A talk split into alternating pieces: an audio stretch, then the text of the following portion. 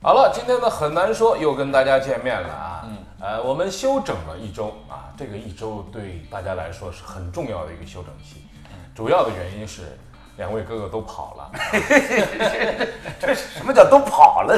跑了。你不是说休整吗？休整。休整对，都跑路了。然后呢？哎，不是不是不是不是，说清楚，什么叫都跑路了？这个跑了又回来，是吧？跑了又回来。我的我的理解呢是这样，就是说他们说二十号回来啊，二十号能不能回来呢？也看他们跑路的状态。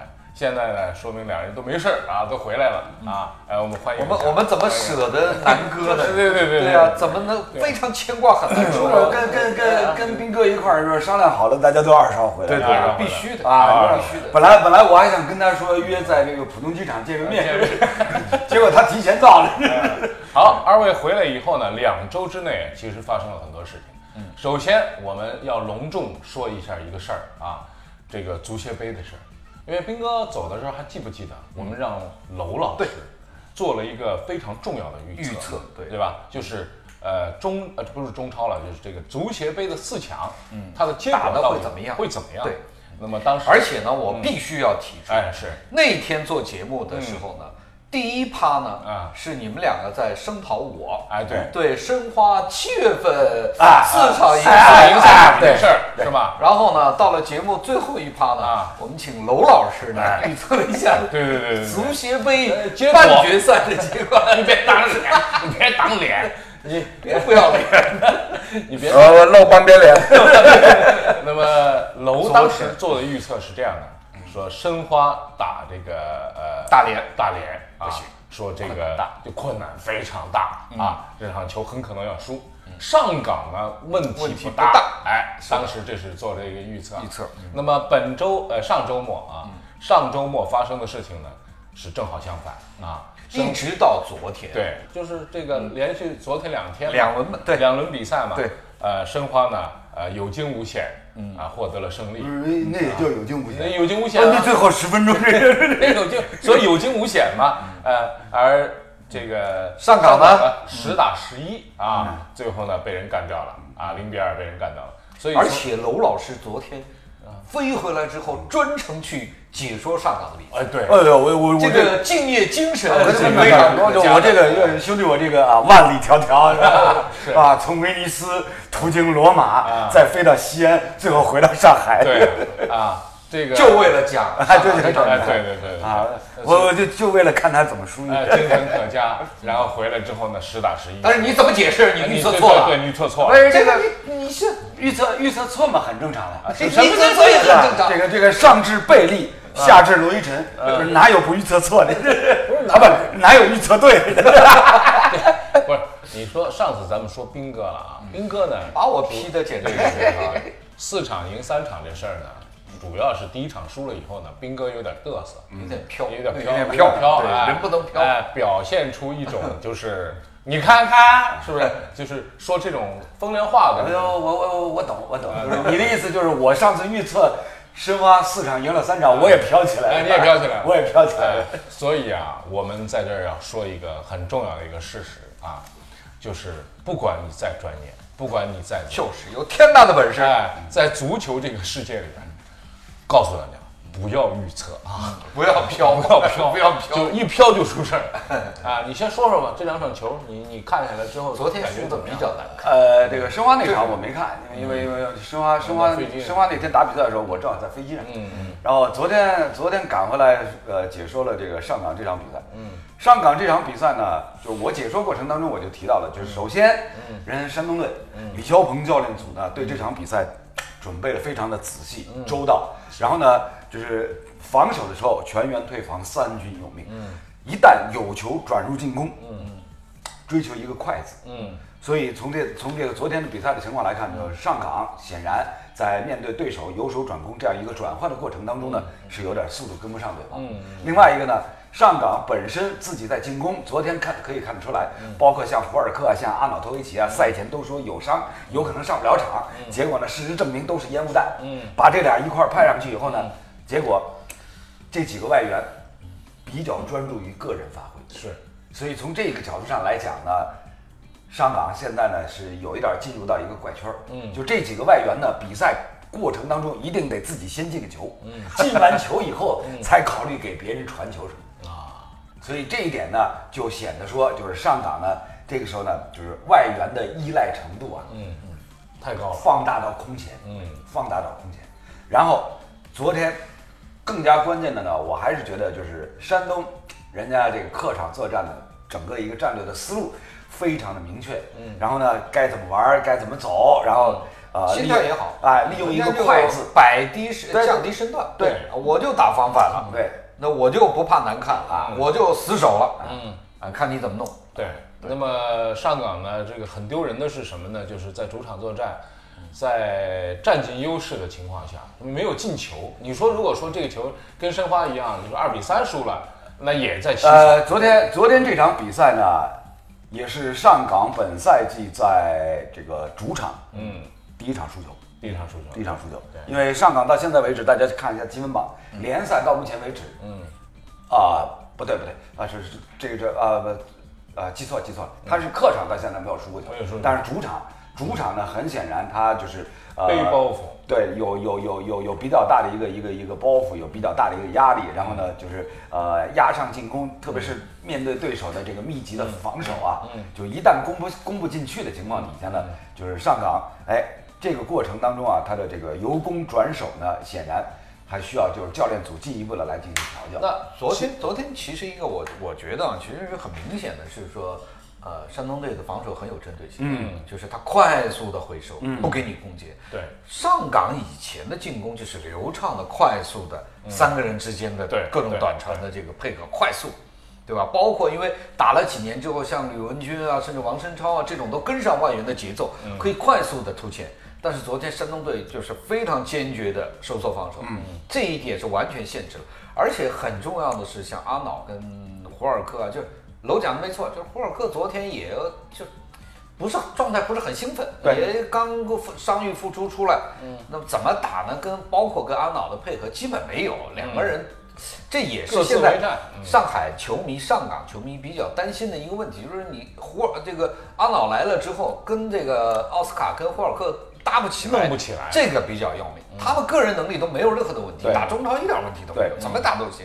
但如果配合不起来，就就就像昨天一样转不起来。嗯，这个转盘转不起来，这个是球迷比较担心。我个人觉得呢，这个足协杯半决赛啊，申花进决赛，上港不打，上港去打亚冠，嗯，也不是什么坏事儿，嗯，对吧？当然，上海球迷最理想的是再打一德比，但从这个俱乐部球队目前的状态来看。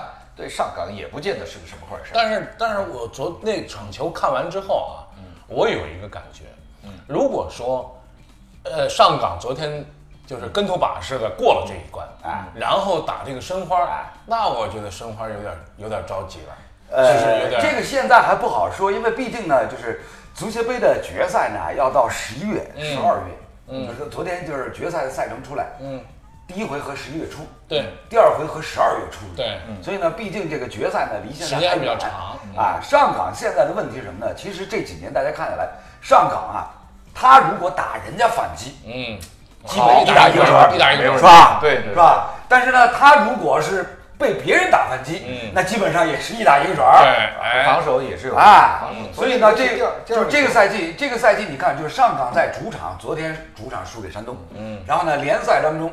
主场输给广州恒大，嗯，都是反映出来这个问题，嗯，就是人家，你就像刚刚李冰所提到的，嗯，人家来到八万人，放低身段，对，我就打你上港的反击，对，上港就很难，嗯，这个呢，就是跟我们现在对于上港这支球队的整体的要求呢，感觉还是有一定的落差啊，有一定的落差，而且呢，就是从这里面其实反映出来就是什么，就是上港虽然是去年的中超联赛冠军，嗯，但是它的整体实力还没有到说。能见谁灭谁，对对对，没有不跟不跟去年回去年尾段的那个时候那么强，对是吧？看上去那么强，而且其实那个时候也有这问题，而且不是听说最近霍尔克什么又离婚了什么的？不是我，我觉得离婚对他呢不会构成太大。简直胡扯！离婚这对一个男人多大的？你他妈这这简直胡扯！他三个孩子，没没没离过婚。哎，不专业，这这这这什么意思啊？太不专业。我跟你讲，这种事儿，那还憋着我离一次婚？我也没离，我不懂。这种事儿对一个男人的影响是巨大。嗯，又是在外，还有三个孩子。嗯，而且这就是说前面又刚刚受伤。嗯，阿瑙昨天状态也不好。嗯，就是在场上也是愣愣的，就是不特别不兴奋这种。所以就是这种球员，你你你你球迷你可能要求他每一场都可以尽情的来发挥。但是他也是人呢，这个个人生活里面太多事儿。对，我觉得像这点，这点，我觉得，我觉得像像胡尔克这种，一看又是很看重家庭的。对，然后家里出了这些事儿，嗯，弄弄弄不好，哎，你说的对，闹心，闹心。绝对弄不好，这个低迷不是一两一两场。老李呢，比我们吃长几岁，对，所以呢，就是我干嘛吃长啊？这这这吃的严密，吃的啊啊啊！好好长长。老李老李比我们疯长几岁，还疯长疯长几岁啊？这个呢，我承认他说的是有道理。对。但是呢，具体到这个胡尔克跟阿瑙呢，这还得这个个别案例个别分析。嗯。阿瑙呢，关键什么？一。人家五月份英超上个赛季结束以后，嗯，多打两个月的时间，嗯，没打过比赛，嗯，所以就是身体就没感觉发胖着，嗯，发胖，嗯，然后呢，来到上海以后呢，就没想到你们这儿夏天那么热，嗯，还要打比赛，嗯，开什么玩笑，三十七八度的天儿还打比赛，你让不让人活呀？欧洲人是特别怕。对，那么从这个角度上来讲呢，阿瑙呢，其实也不是一个那种就是一个人可以跟胡尔克似的单干的那种，你得。脚下得过看，奥斯卡这个霍尔克，呃，包括以前的埃里克森啊，对天热的问题不大。对，这人家是热带来的，南北过来对，他问题不大，适应挺快。对，这个有有差别，肯定有。你看现在呢，这个上港呢这边一个离婚了啊，嗯，一个又天热，天稍稍微好一点，稍微好。这两天晚没有没有不是，立秋以后，今天也三十五度，三十五度。这立秋以后的这个夜里啊。比那个三十七八度那个要好多了，晚上那个好，最低温度下好好好很多了。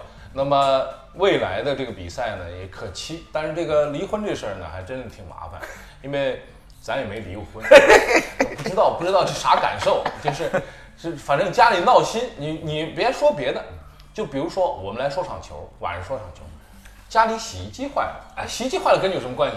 但洗衣机坏了，你就说水呀，各方面，你衣服不不是，你就闹什么洗衣机？跟老婆吵过架吗？你别跟我说没吵，吵吵吵，你吵过吧？吵吵吵，吵过吵过，就这么回事儿啊！这一一堆东西在在胸口，你疼你疼你又不能说滚，永远不要再见，又说不出这话来。是吧？对吧？就这种，然后马上让你去讲场球，对，还让你很兴奋。对对对，娄艺晨，娄艺晨是可以的，哎，他没心没肺，哎，他一看到球，他一看到球就来劲了，来劲。这点什么人？一般人是不行。不是不是不是，看这个中国一般人看这看这项目。我我我怎么？你要说找英超，嗯，没没问题。我怎么就认识你们俩了？我我弄一场斯诺克，你慢的呀，然后你就想家里那事儿，哎，人就是人就是这样。这个跟大家说，大家有这个心里边有这个想法，大家都有这个感受的。我觉得啊，我们也分享一下，大家互相分享一下，就说你闹心的时候你怎么对付这事儿，给这个球员呢也出出主意。为什么呢？因为有的人呢，他可以一分为二，嗯，他可以就是这个归这个，那个归那个，我们就不行，分不开，分多限制，很难分，那多限制。我所以所以胡尔克上场就想闷的，嗯。我弄你我怼进去，对吧？他他昨天表现就这个，我管你什么传不传，不传了。上港就是这样，胡尔克一传球，这比赛怎么打都有。打都有。胡尔克一不传，他拼命的要闷，那我这球就难。那这个肯定对方防守就容易多。对对对，是吧？对。那么从现在呢，我们来盘点一下中超。现在可以让他预测决赛了呀！预测决赛，哎，对，你申花打老申，对对对对对，这个你可以，你你现现在再给你一个机会，你上次预测错了。呃，这个啊啊。虽然虽然为时尚早，啊对，但是这个呃，哎，为时尚早也好也好。我现在就预测过两个月就大家全都忘了，不会不会，而而且我们会记这个，对，而且我们俩会记，而且这个申花球迷啊，对，在这个申花球迷就是赢了以后，哎哎要要发功了，要发功了，哎，申花球迷前两天啊已经忘了忘了，已经给我们留言了，留什么言呢？说这个得亏这个。楼给预测了，说申花要输，然后申花就赢了。嗯，那你这个到了决赛的时候，你是不是预测的时候，你考虑一下这个问题？对，啊，呃，这个足协杯的赛制呢是决赛、决赛，仅有决赛是打两回合的，两回合。主客场，而且时间拉的。哎，对对对对对，所以呢，我个人感觉呢，就是申花是很有机会的。哎呀呀，你看，是吧？呃，但是呢，问题在于呢，就是单场跟两场呢又完全不一样。不一样啊，有那个主客场以后呢，就变得不好说了。嗯，而且呢，现如今呢，申花跟这个山东呢，不要绕，到底谁赢？没有绕拿冠军，你别很相像的地方。节目时间大家大家都是起高空球啊，都是就是就空中作业，都是投球作业来砸你的后防线。所以呢，一定程度上呢，这个就不是在比谁的进攻能力强，嗯，而是在比谁的防守更烂。嗯，哦。道理是有啊，防守更烂，那申花是防守比较烂那就是所以从这一点上来讲呢，我觉得，我觉得就是两回合作战，申花有机会，但是呢，略略还是处下风。哦哦，你看这啊，好，申花下风啊，下风，你说的下风，忘记 忘记什么忘记？你知道下风什么意思吗？斗蛐蛐里边上风是什么意思？什么意思？赢，哎，对，下风就是输，对。下我们聊好，申花下午，楼的预算忘记忘记，大家不要忘了，我们有可能忘了，别别忘了啊！说说这个现在中超这这个二三轮以后吧，呃，恒大现在五十九分，北京国安是五十四，没啥说的了，我觉得对对对，中超基本没啥说，没啥说的，你的意思是后边还剩七轮，已经定了是吧？不不，除非除非就是广州恒大在最后七轮里面，嗯，连续犯要输几场，呃，预测要输。至少输两场，就输两场，至少输两场。他因为差六分嘛，那因为因为因为这里面就是最后七轮里面的广州恒大跟这个上港还有还有一次交锋。嗯，也就是说一场当两场打那种。啊，对对对，还有啊，这个咱们就看吧。呃，因为我觉得本赛季机会也不大了。然后说说申花吧，申花二三分，特别是足协杯一旦进入决赛以后啊，这段时间申花应该是就是怎么样？老子现在进决赛了，你把我怎么样？底气来了，底气来了，底气来了。所以现在差着二十三分，差着倒数第二名、倒数第三名，俩都是十八分，差着五分。我觉得应该问题不大，只要不要中间又半算那种，就是应该问题不大。人和是摁死了，现在就是天狠和佳兆业到底谁怎么样？那这个问，就是剩下最后七轮里面，对于申花来讲，就就还是按照这个联赛保级这样一个要求。之前我们在节目里面提到过，目前中超联赛保级分数线大概在三十到三十二分左右。嗯，那现在申花是二十三分，嗯，是吧？也就是说在最后比赛拿九分啊，拿个九分，拿九分，也就是再赢三场。嗯，因为呃，这个很明显的是，就是说啊，这个我们必也必须很坦率的说，周军回归的时候，我们都表示质疑，尤其是我。我我就觉得怎么又吃了个回头草？嗯，但是从这一次的演员来看，下个赛季的演员还是非常成功的，尤其沙拉维这两个球打的你没没话说。对对对，你想质疑你都没法质疑，对吧？这球打的这个单刀质量太单刀过去之后，一个这种球，这都这而且两个就是顶级前锋的这种能力、跑动技术，这你。就打的你没话说，嗯，那把你打服了，那没话讲。不是，所以申花现在的人沙拉维怎么说也是进过意大利国家队，是啊。据说现在又有机会，又要又要进。对对对对对。所以呢，申花现在整体实力是提高了一大块，嗯，包括金信玉，嗯，包括金这一次他那个沙拉维第一个球也是金信玉传的嘛，那球传的。传的非常漂亮，那个本赛季长脚外脚一颗那个，我跟你讲，就是本赛季中超二次引援，嗯，谁最成功？申花一定是一定是申花，一定是金信玉，所以这你没法。不是来了这才几场比赛，对对，进球天天进球啊，又是进球，而且又是助攻，对，这个确实。那么保级不成问题，问题你说保保级不成问题啊？不要飘啊！不要飘，这个叫什么飘了？我说斌哥不要飘，为什么呢？为什么？这个我我看了一下最近申花的比赛啊啊，申花想赢球进三个，先进三个球。进少于三个球基本上赢不到，就变成这样，这倒是对吧？刚平了两场是吧？这个这个刚平了你这个上一轮上一轮平的那个天津天海吧？你你你你恨不得你前场吃紧，他后场紧吃，呃后场前场紧吃，后场吃紧，这个这个事儿是也受不了，对吧？所以申花的这个后防线，你看这个哎，这个是有道理的。你想，大家各支球队，包括大连，都买的进攻球员。因为你申花，包括像上港，你不补强后防，确实被人打，那你真没办法。对，那你怎么办？那你所有球队啊，对，你也去打人家嘛？这所有球队都在买进攻球员，那你怎么弄啊？逻辑是这么多。是啊，对啊。那补强看怎么弄？就是看上港对山东鲁能的这一场，看完之后觉得说，就是鲁能现在也不是说很强的球队，但是人家就说针对性的东西打出来。还是我特别高兴的，就是像李霄鹏啊、李铁啊，咱们老本土教练，咱们老李家两位年轻的教练。哎，那还难道是你们楼家的？难道是你们？不不不不，就是我们李家。哦哦，恭喜老李家两个年轻的本土教练。这你被我说中了。这什么一大新闻？不是中华第一大。中华第一大姓是姓李还是姓姓李？姓李。而且我告诉你啊。姓张，你去全中国或者韩国弄俩，马来西亚弄俩姓张的，姓李的多了。美国好多姓李的，不是韩国也是姓李，不是啊，是是那个英国也有史史蒂芬李，扯远了是吧？那也姓李，史蒂芬李这也算。那那个罗伯特李，对南北战争那个李将军那姓李，对吧？都姓李。斯特的，李斯特，李斯特，对，哎啊，说，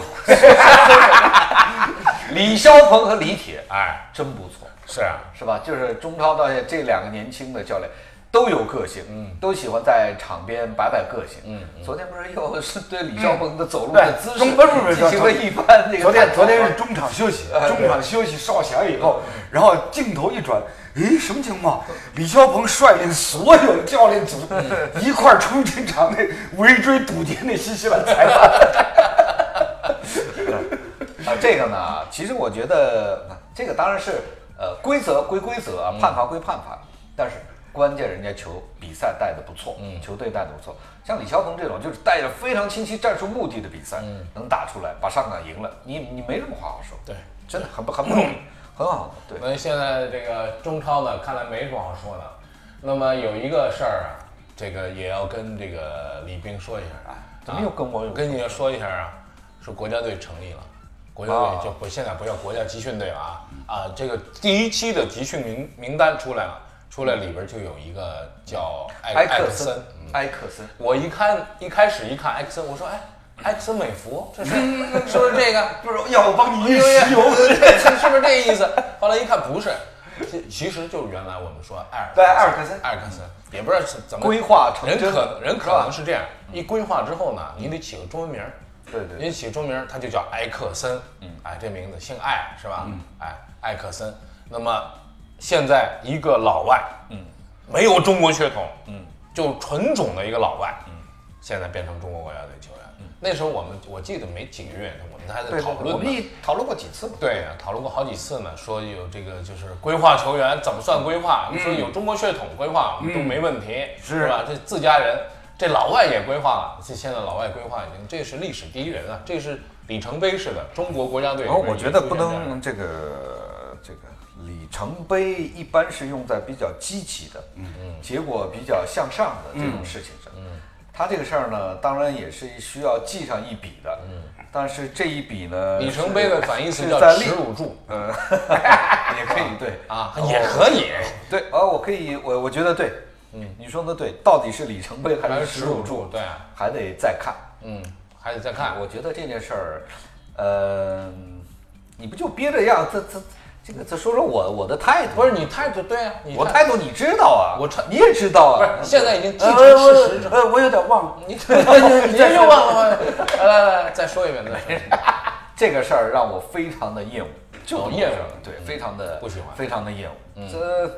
反正这是你的节目啊，这不是我的节目，这是很难说是南哥的节目。对，我就讲的直一些，就是我个人非常的厌恶这样的一件事情。呃，我觉得其实有两点，嗯，一点呢就是说做这件事呢，它的结果已经都知道了，就是它没有一个好的结果，但是你还要去做这件事，我就很不理解，什么叫没有一个好的结果？就是历史上不不不不不，我们去打这个世界杯，嗯。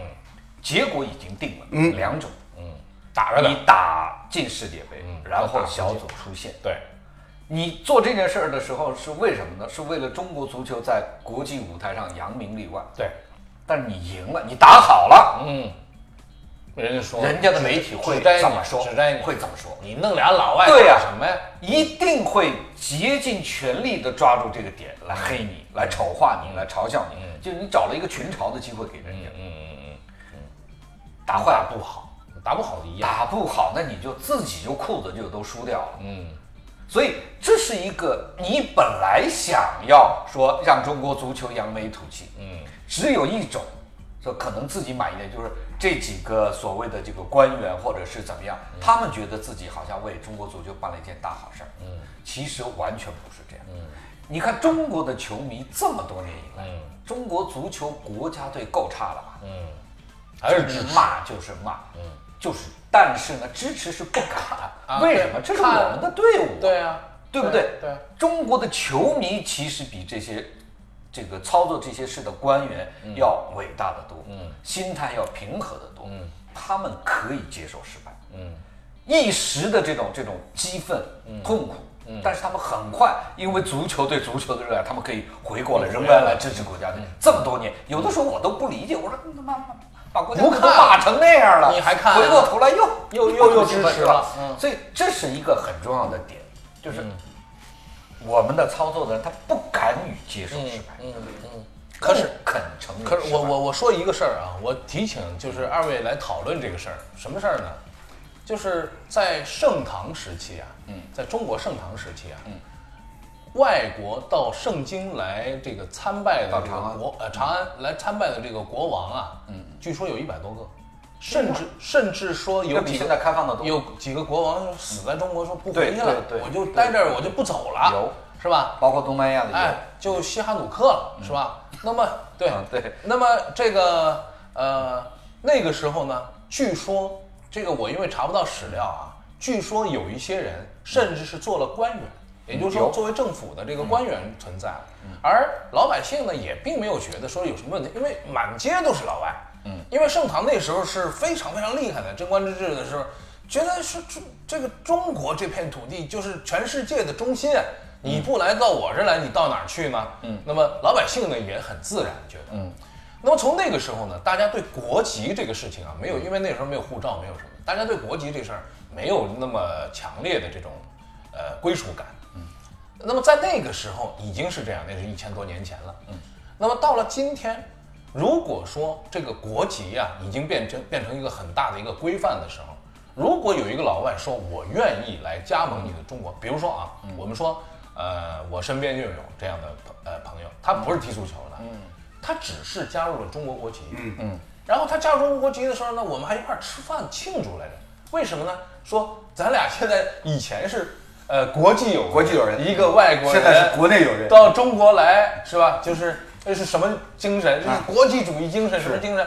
现在咱俩哥俩了，咱俩一张身份证了，嗯，特别好，有那种归属感。但是他代表我去干什么的时候，他代表中国去干什么的时候，我确实也觉得，哎，好像有点有点怪怪怪怪的，就不太对劲儿。这是一种什么样的心理状态？还有一个，我提醒你，老外骂你。中国人不一定骂你，比如说啊，我们就拿着这个几个国际球员，然后他们规划了，规划带着中国队出去五星红旗一升，人家就出去打比赛了，见谁灭谁，然后打进世界杯了，嗯，小组出现了，小组出现了，嗯，那么打进世界杯决赛的这个圈以后呢，你说国人是一个什么心理状态呢？觉得，哎呀操，这个老外打肯定会撕裂。嗯，会分化。部分，会分化，哎，这是这是必然的，嗯嗯，这是必然的，嗯，就是原来国家队打的差也好，打得好也好，就是球迷的这个声音心态相对来讲比较趋同，嗯，但是现在因为这种事情，嗯，因为很简单，就我们之间，嗯，也会被撕裂，对，就每个人的看法，我们有撕吗？嗯，我们有撕，不，我们撕到现在，对，就是很容易就被撕裂，嗯，关键的，我觉得啊。最重要的，你刚刚讲的都对，比如说这个心态的开放啊，我们的包容啊，这个都没有问题。这个从唐朝或者是一直，其实就是说，呃，国籍身份、国别的身份这个事情，如果不讲战争，嗯，不打战，不打仗，嗯，不打仗，这个事情一直到二战之前，嗯，到这个东西方冷战之前，这个国籍全世界都是比较没关系的，对，比较模糊的。大家都比较。爱因斯坦去了瑞士之后，他就国籍一直最重要的其实是二战。嗯，二战跟之后的东西方冷战，才让国籍就变得越来越敏感。这是在政治政治层面啊，政治层面，在体育这个这个里边呢，由于有了奥运会，由于有了世界杯，那么大家就很明显的是，在这个和平时期。大家代表自己的国家、自己的种族来参加这样的一个体育的这个盛会。是这个里边，国家的这个身份的认同感是非常重要，否则为什么要搞奥运会？对对对对，对吧？否则我我代表谁呢？嗯，你必须有一个国家的认同，你必须有一个国家的奥委会。嗯。派你来认可你，你才能参加奥运会。对，呃，人人艾克斯也表示我很认同，啊，所以所以我愿意规划。啊，对呀，这这个没有从他从他的角度没有任何的问题。我一直说，哎，跟埃埃尔克森没任何的关系，关键就是我们自己。嗯，我尤其是足协，但是你你有现在就是我们三个人当中，其实呢，就是斌哥对这件事情呢，就表示出不认同。嗯。尤其是规划了一个完全没有血脉关系的外国人，嗯，他是非常的不认同，嗯，就是我呢，其实其实我倒是觉得这个点这个核心点在哪，在于大家对于足球这项运动，我们究竟需要一个什么样的成绩？嗯，我们对于成绩的考量和追求，是不是比什么都重要？嗯。英文里面叫 top priority，嗯，优先优先等级。我们对于这个成绩是不是成绩是优先等级？对啊，现在来看，很显然，站在足协的角度上，一定是成绩优先嘛。我觉得对我最不可接受的是，体育的本质是更高、更快、更强，更高、更快、更强，精神上的精神就是更高、更快、更强嘛。对呀，他能更高、更快、更强，没有啊，这。对，是吧？体育的体育的本质是精神方面的收获，是是，这是我的认为。嗯嗯，所以像这样的规划，我们丢了两个字，嗯，就是气节。嗯嗯，对吧？你可能觉得我讲的太严重，我觉得像这样的比赛，我们经常讲体育就是和平时候的战争。对，像这种情况下，我们就是丢了我们的气节。嗯，好像要去为了赢一场比赛，赢一个什么世界杯的这个出现的名额。最最重要的是，我们以后还要，哎，我们以后还要足球从娃娃抓起吗？敦刻尔克大撤退的时候，德国人要把那片海滩炸平，格林说：“你们不要去炸，老子的飞机足够把他们炸平。”然后几十万的盟军退回去。你要知道，盟军里面有谁？有有英国人，有法国人，有美国人。那个时候往回撤的是，最后他们打赢了这场战争。敦刻尔克是一个是一个伟大的胜利，但是那一刻谁会关心说气节？那法国人还气节什么呀？戴高那边那那会儿已经沦陷了。哎，你你你这这这这个这个什么？你这个什么逻辑？你扯远了。我觉得你这个逻辑我就不承认。我我我我我另外来扯一个啊，这个啊。一年以前啊，我在咱们节目当中呢，被一南和其他几个嘉宾呢，就停在了这个中国足协主席，甚至是国际足联主席的这样的一个杠头上。对对对对，是吧？我忍辱负重一年多以后，终于可以把这个杠头让给我们斌哥。斌哥，我又不是我。我一直说这只代表我个人的立场，我明白，我明白你的意见，你代表了一部分人的意见，我也代表了一部分人的意见，我也代表一部分人。那我其实斌哥的意见我非常理解，我也很能够接受。嗯，中国人的事情还是要靠中国人自己来办。对，是不是这样？嗯。但是呢，站在足协的立场之上，嗯，足协也可以说，我现在想出规划这一招，也是代表中国人在办中国人的事情。嗯，是不是？嗯。所以这个事情。现如今，有了第一位非中国血统的外国的这个成员加盟，艾克森，埃尔克森，随便谁，随便谁爱谁谁。关键还是在于说，如果赌这一把世界杯出不了线，是不是有可能会呈现出我刚刚所提到的就越来越多嘛？对，全部规划，十一人规划，二十二人规划，一代人规划，两代人规划。是不是这样？嗯，然后才推导出来斌哥刚刚那个悲观的前景。我们还要不要从娃娃抓起？嗯，这什么？怎么是要这么复杂才推推导出呢？当然了，我们现在已经没有时间，或者他们已经等不及从娃娃抓起了。嗯，他们直接从外国的娃娃抓起。嗯，也不是从外国的娃娃，人家从外国娃娃跌了，把他们抓起，低了，就是这么，就收割，就是这么回事。我觉得这个我最这个。厌恶的就是这件事本身，什么因为成绩也好，嗯，或者是什么打世界杯也好，这个都不重要。对我来讲不是那么重要。对他们来讲，重要的是你认定中国足球在这一刻已经完蛋了，是这样？不是，在他们里边呢，所表现出的是中国人甚至中国社会目前的一种普遍的心态。嗯，什么东西都可以花钱，花钱就能解决。一个是花钱，一个是都不遵循规律。嗯，什么事情都要弯道超车。嗯，最重要的是。非常的怯懦的心理，其实是看上去很自信，嗯，其实是非常的不自信，嗯，他们不愿意不承认自己的落后，你知道吗？嗯嗯，承认落后是非常重要的，勇敢的一种心态。哎哎哎哎，老兄，这话我又不同意了。人足协说了，我承认我们落后，嗯，我想过所有一切的办法，嗯，都不成功，都不成功的情况底下，我才没办法。我实在没办法了，我被逼无奈，只能走这条路。所以，所以现在的问题不在于说，我觉得这是一个很社会化的问题，不在于说足协做了什么，而是这样的一个状态下，我们面对这个问题的时候，我们自己怎么看？一百年后，比如说一百年后，中国已经变成了一个移民国家，因为我觉得有这个可能，我们的老龄化会使人口的这个整个的这个。状态啊，变得很很很糟糕。那如果说我们变成了一个，不是不是，你你们说我说远了，我们就说远一点。是是，不是你这个说的太远了。对啊，这个说的。如果有一天，呃，我们的很多项目都是老外在替我们，呃，然后我们也认可他们，这有什么问题呢？不，这有什么问题呢？对，我我跟你讲，就是。以我的判断来讲，其实就是考教什么？考量所有我们的观众、我们的球迷心里的一条底线，你是不是能够接受？比如说有这么多的老外，嗯嗯，甭啰嗦，站在五星红旗底下，行了行了，然后世界杯出现了，我们仨人，你能不能接受？我们仨人是各种各样的观点啊，我而且这个引申出去有很多说不完的。投票，投票，又投，艾克森现在加入中国国家队了。就仅仅对艾克森加入中国国家队这个事儿，你的看法是什么？我们做几个选项让大家来打勾，然后看看，就是在在在，我同意，好吧？那首先应该这么来来来设置选项，嗯，一个艾克森，嗯，十一个艾克森，嗯，两代艾克森，三代艾克森，嗯，你们能不能接受？对，你们能接受吗？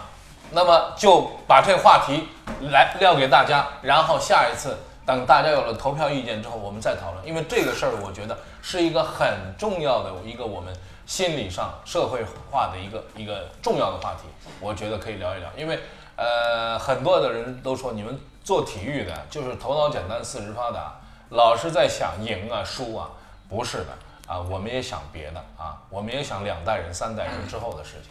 好吧，这一段到这儿就告一段落，否则没完了啊！呃，我们接完不了，完没完 啊！什么叫雨打沙滩万点坑？对，门儿也没有。雨打沙滩万点坑。这个一会儿呢，我们聊一聊这个兵哥啊，跟楼哥啊，这个十几天他们跑路去了哪里啊？问一问啊，这也要聊啊？对啊，聊一聊嘛。对，上海话聊。不是上海，是上海话聊。上海话聊。上海话聊吗？上海话聊，可以，可以，没问题，没问题。我给你，你自己给自己挖一个坑啊！那都是外国国名，你拿他话说，还好，还好，还好。好的，那么接下来呢，我们就我说洋文，哎，我们就来聊一聊二位十二呃十几天以来他们都到哪儿去了？好吧，我们休息一会儿，一会儿回来。